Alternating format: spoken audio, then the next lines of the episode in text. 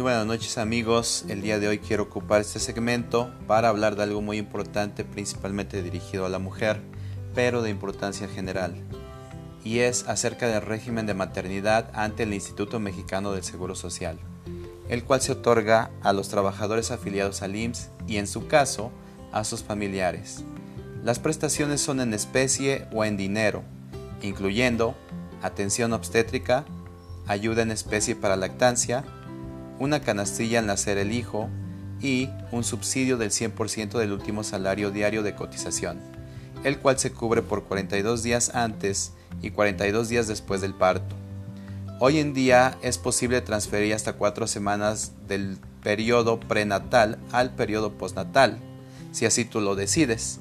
Esto quiere decir que de esos 42 días que tú tienes derecho antes de que nazca tu bebé, lo puedes transferir hasta después de que él o ella nazca, para así poder disfrutar un total de 84 días. El seguro de maternidad se ofrece también a pensionados y a sus familiares, lo cual denominamos gastos médicos de pensionados, ofreciendo la cobertura de prestaciones en especie. Cabe resaltar que en términos de los numerales 101 y 102 de la Ley de Seguridad Social, cuando una colaboradora está en estado de gravidez, el Seguro Social le otorga un subsidio en dinero igual al 100% de su último salario base, como ya mencionamos, siempre y cuando se cumplan los siguientes requisitos. Número 1. Que tenga 30 cotizaciones semanales en los 12 meses anteriores a la fecha en que comience el pago respectivo.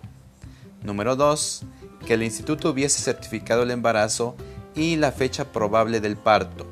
Esto hoy en día se logra atendiéndose por lo menos una vez en el IMSS.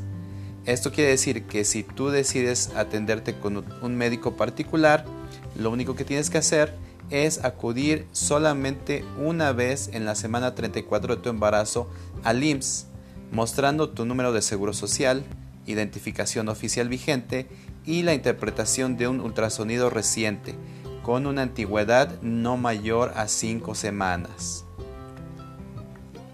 Y punto número 3, que no se ejecute trabajo alguno mediante retribución durante sus periodos de incapacidad. Espero esta información te sea muy útil. Muchas gracias por la atención. Seguiremos informando.